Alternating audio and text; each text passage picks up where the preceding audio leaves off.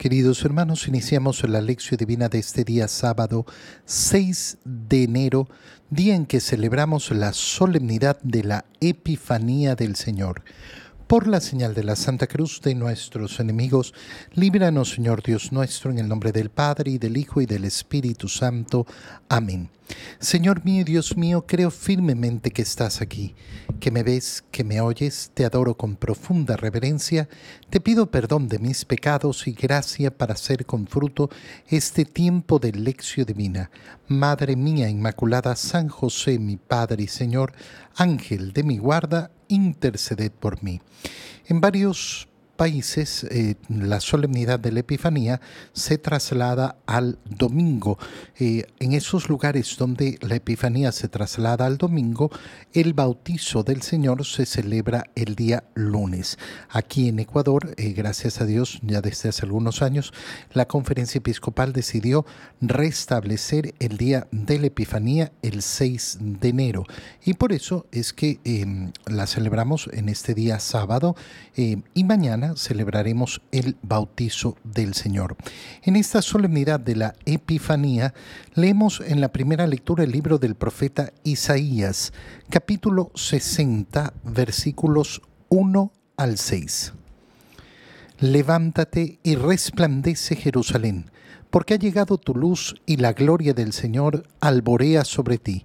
Mira, las tinieblas cubren la tierra y espesa niebla envuelve los pueblos, pero sobre ti resplandece el Señor, y en ti se manifiesta su gloria. Caminarán los pueblos a tu luz y los reyes al resplandor de tu aurora. Levanta los ojos y mira alrededor. Todos se reúnen y vienen a ti tus hijos llegan de lejos, a tus hijas las traen en brazos, entonces verás esto radiante de alegría. Tu corazón se alegrará y se ensanchará cuando se vuelquen sobre ti los tesoros del mar y te traigan las riquezas de los pueblos. Te inundará una multitud de camellos y dromedarios procedentes de Madián y de Fa. Vendrán todos los de Sabá trayendo incienso y proclamando las alabanzas del Señor. Palabra de Dios. La primera lectura del profeta Isaías nos muestra justamente en ese día de la Epifanía cómo se había anunciado la adoración de aquellos que vienen desde lejos llenos de alegría buscando al Señor, buscando al Rey de Israel. Y eso es eh, tan, eh, tan grande y tan hermoso. Eh, levántate y resplandece Jerusalén, porque ha llegado tu luz y la gloria del Señor alborea sobre ti. Fíjense, eh, fíjate en estas palabras tan, eh, tan bonitas y tan preciosas. Levántate y resplandece. ¿A quién le dirige estas palabras? A Jerusalén. ¿Y qué significa Jerusalén? Significa, en primer lugar, el pueblo de la, de la antigua alianza, pero Jerusalén es el signo de esa nueva Jerusalén constituida para todos los pueblos. Llega a ti la luz la luz que es el Señor, esa luz eh, que eh, es, significada con esa presencia de la estrella que persiguen los magos venidos de orientes. Mira, las tinieblas cubren la tierra y espesa niebla envuelve los pueblos, pero sobre ti resplandece el Señor. Claro, no ha sido en otro lugar, no ha sido en otro lado, sino en esa tierra prometida, la antigua alianza, donde ha resplandecido la luz para el mundo entero Jesucristo. Jesucristo no ha nacido en todos los lugares, ha nacido en un lugar concreto ha ido eh, a habitar en medio de ese pueblo que Dios se había escogido para sí. ¿Para qué?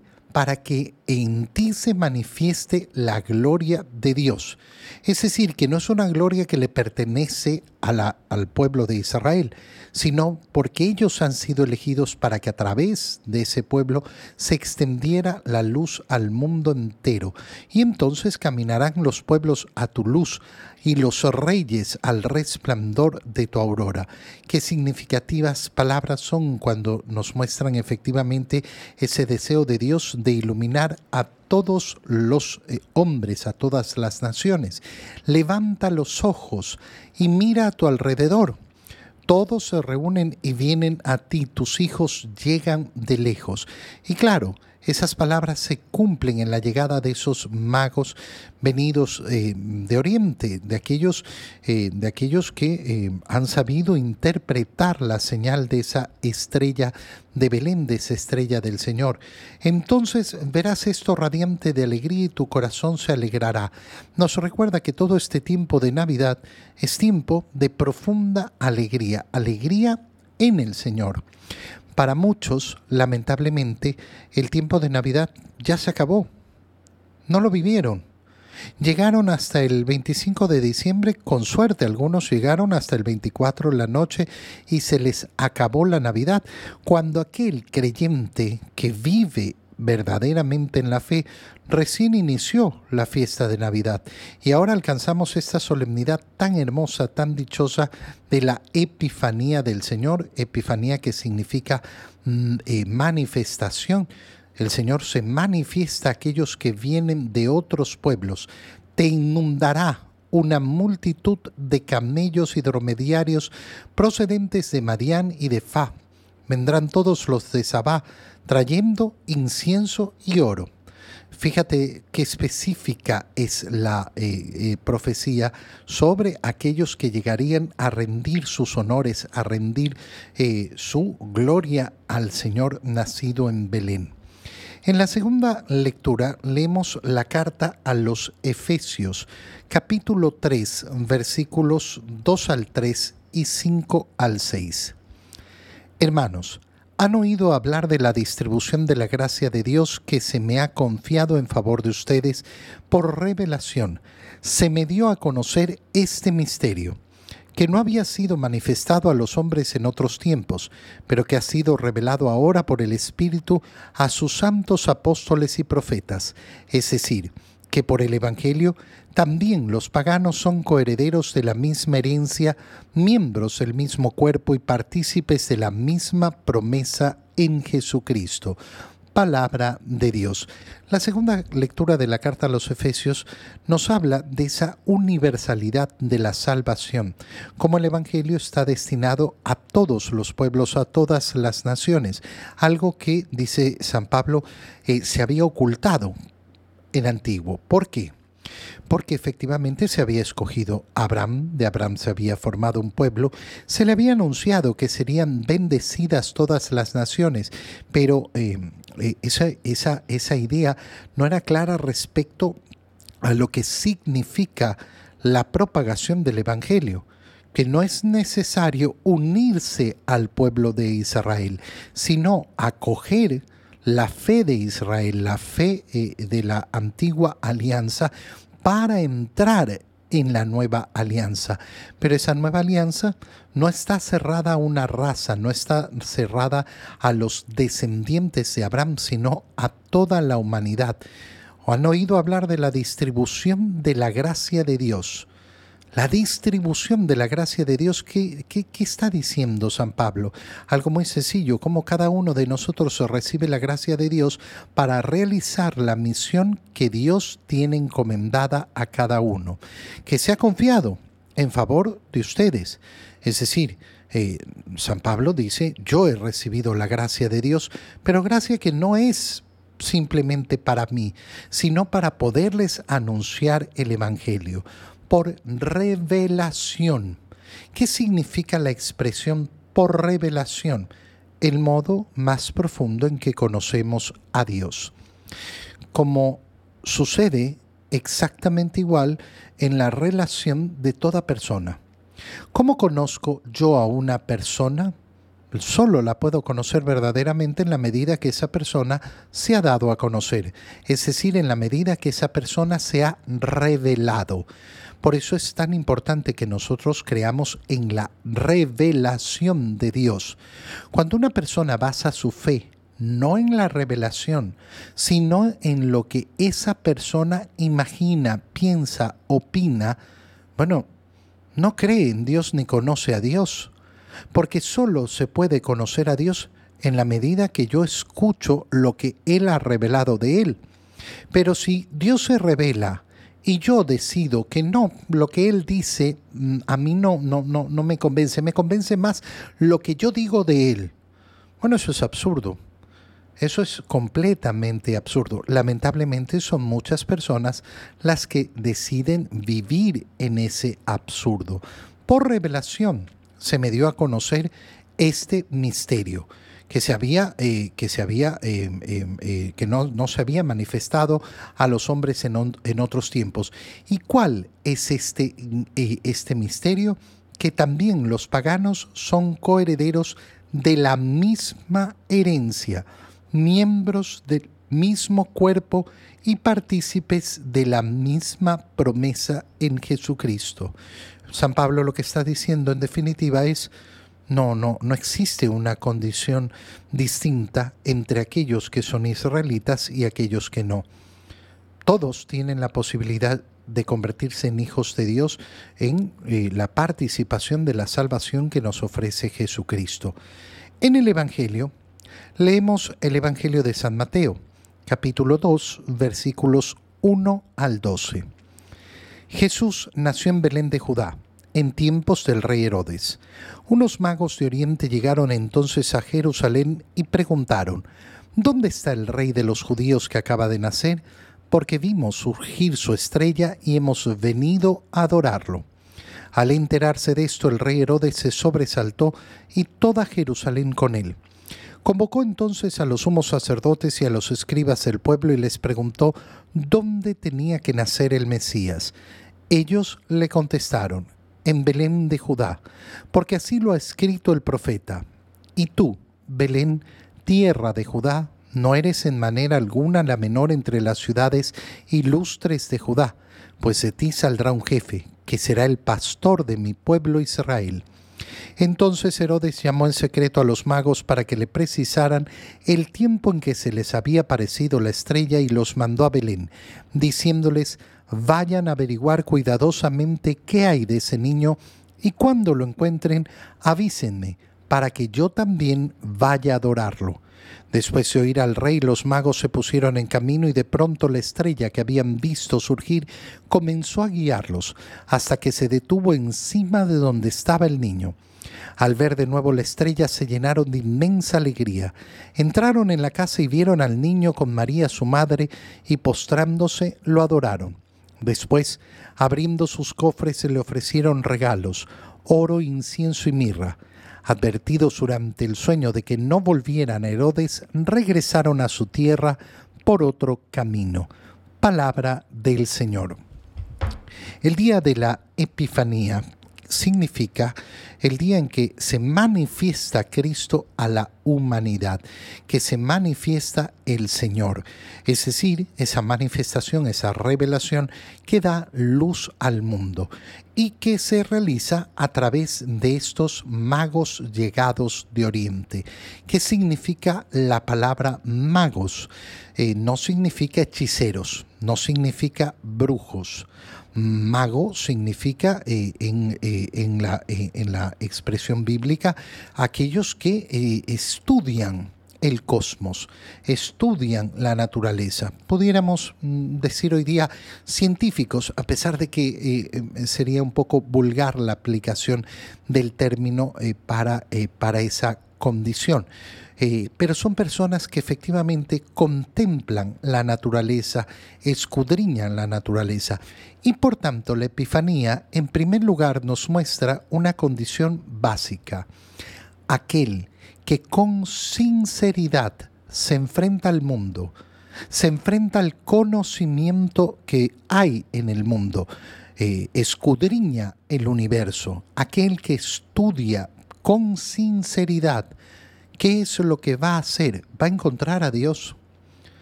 Va a encontrar a Dios. Por eso cuando tú escuchas que alguna persona dice que la iglesia está en contra de la ciencia o que la fe es contraria a la ciencia, nada más absurdo. Nada, nada más absurdo. Primero porque no existiría una verdadera ciencia, no existiría un verdadero estudio como lo conocemos hoy en día, si no es por el enorme aporte de la Iglesia. No existirían las universidades si no es por el aporte de la iglesia. Las universidades han surgido en el seno de la iglesia y ha sido la iglesia justamente aquella que ha propiciado el arte, la cultura, el estudio, la ciencia, siempre a lo largo de toda su existencia, por más que muchos se quieran llenar la boca diciendo lo contrario. ¿Por qué? Porque la fe que profesamos no es una fe irracional, no es una fe que está peleada con el mundo ni está peleada con el conocimiento, todo el contrario. El conocimiento sincero ayuda a encontrar y profundizar nuestra fe. Y entonces el día de la Epifanía celebramos justamente eso. Cómo aquel que con sinceridad se enfrenta al conocimiento accederá al Señor. Esto se nos presenta diciéndonos que Jesús nació en Belén de Judá en tiempos del rey Herodes. Y unos magos de Oriente llegaron a Jerusalén, preguntando, ¿dónde está el rey de los judíos que acaba de nacer? ¿Cómo saben que ha nacido un rey para los judíos? Y lo dicen porque vimos surgir su estrella y hemos venido a adorarlo. ¿De qué manera estos magos descubrieron que esa visión de esa estrella les estaba diciendo que en Israel eh, estaba naciendo un rey. No lo sabemos. No nos lo explica la escritura. Pero estos eh, llegaron, llegaron desde lejos. ¿Venían todos del mismo lugar? Probablemente no. La tradición fuera de la Biblia nos habla de hombres que venían de distintos lugares y la profecía que hemos escuchado en la primera lectura de Isaías nos habla también de lo mismo. Entonces podemos asumir que estos hombres se encontraron o compartieron información y decidieron emprender el viaje juntos, por lo cual el día de la Epifanía, la fiesta de los reyes, se vuelve también una fiesta de amistad de verdadera y profunda amistad. A mí cuando hoy en día me tratan de vender que el día 14 de febrero es también día de la amistad, eh, no, no, mira, el 14 de febrero eh, era Día del Amor, ahora para vender más eh, lo llaman Día de la Amistad.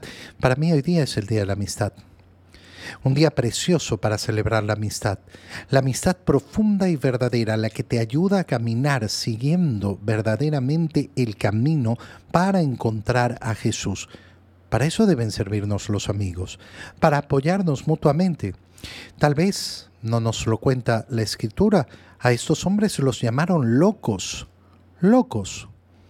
Eh, ¿Qué están haciendo? ¿Se van a ir a Jerusalén? Sí, es que ha nacido un rey. ¿Y, cómo saben que ha nacido un rey? Porque vimos, vimos surgir su estrella. Están locos, están completamente locos, pero esos amigos supieron apoyarse y seguir adelante. Llegó un momento en que perdieron de vista la estrella. Y claro, por eso se dirigen a Jerusalén, porque es la capital y dicen, bueno, si ha nacido un rey para los judíos, estará en la capital. El rey Herodes se entera de lo que están diciendo estos magos venidos de Oriente y convoca a los sumos sacerdotes para preguntar dónde tenía que nacer el Mesías.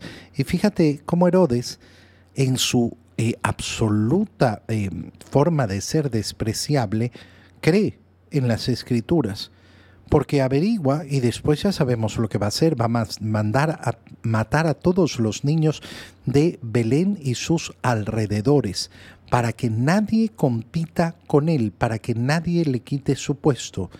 Ellos le contestaron, los somos sacerdotes en Belén de Judá, porque así lo ha escrito el profeta.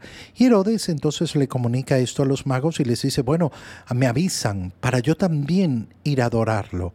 La falsedad pura de Herodes. Pero cuando abandonan a Herodes, resulta que eh, resulta que efectivamente eh, vuelven a ver esta estrella. Es apasionante ponernos a hablar de la estrella y qué tipo de estrella es, pero lógicamente no nos da el tiempo. Pero saben reconocer y cuál habrá sido el signo que saben encontrar efectivamente eh, hasta, eh, hasta el lugar donde estaba el niño. Se llenan de alegría, de nuevo aparece la alegría si yo no voy a vivir con alegría este día de la Epifanía, entonces no lo voy a vivir. Entran a la casa y vieron al niño con María. En esta escena no se nos presenta a José. ¿Cuánto tiempo ha pasado desde la Natividad? No lo sabemos. No lo sabemos. No tenemos idea de cuánto tiempo ha pasado. Sabemos que eh, según el tiempo en que Herodes mandó a matar a los niños, mandó a matar a los niños menores de dos años, por lo que posiblemente eh, José estaba, eh, estaba trabajando porque se habían instalado ya en Belén. Abriendo sus cofres le ofrecieron oro, incienso y mirra, es decir, han venido a adorar al Señor. Hoy día para celebrar verdaderamente la Epifanía. Eh, yo no la voy a celebrar comiéndome una rosca de reyes, me la puedo comer tranquilamente. No la voy a celebrar repartiendo regalos, los puedo hacer, eh, por supuesto, pero si yo quiero celebrar el día de la Epifanía, voy a adorar al niño Jesús. Si no lo adoro, entonces no, no, no tendré ninguna fiesta de la Epifanía. Te doy gracias, Dios mío, por los buenos propósitos, afectos e inspiraciones que me has comunicado en este tiempo de lección divina. Te pido ayuda para ponerlos por obra. Madre mía Inmaculada, San José, mi Padre y Señor, Ángel de mi guarda, interceded por mí. María, Madre de la Iglesia, ruega por nosotros. Queridos hermanos, reciban mi bendición en este día en el nombre del Padre y del Hijo y del Espíritu Santo. Amén. Una muy feliz fiesta de la Epifanía para todos.